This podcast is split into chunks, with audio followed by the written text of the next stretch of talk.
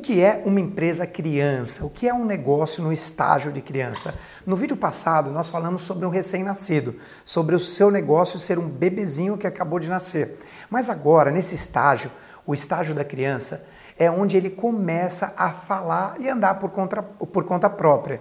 Nessa fase que você já começou a construir a sua equipe de administração, mas você ainda mantém o controle absoluto da sua equipe, dos seus funcionários, dos seus colaboradores, e eles começam a trabalhar, mas ainda dependem de você para todas as decisões principais.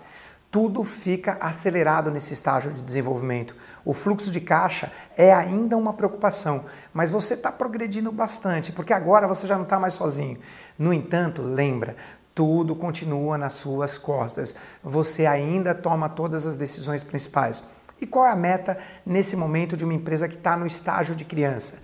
A meta é sobreviver, crescer e começar a construir uma empresa de verdade. No esti o estilo de administração nesse estágio é o estilo onde o dono ainda tem toda a autoridade e depende dele todas as decisões importantes da empresa, mesmo se tem outras pessoas responsáveis.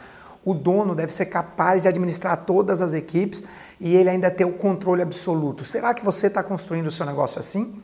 Se sim, você provavelmente está se identificando com o estágio ainda de um negócio criança. É nesse estágio, nesse momento, que muitos empreendedores cometem alguns erros.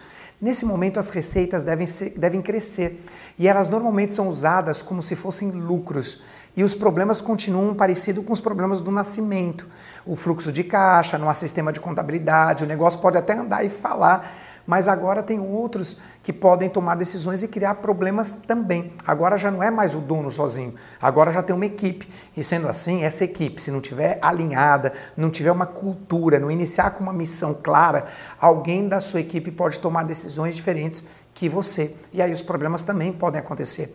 No entanto, é nessa fase que você já sente orgulho, empolgação por poder fa fazer parte de algo maior, de algo que você criou, algo que possa ter um futuro atraente. Normalmente nesse estágio, você já tem algumas pequenas recompensas econômicas.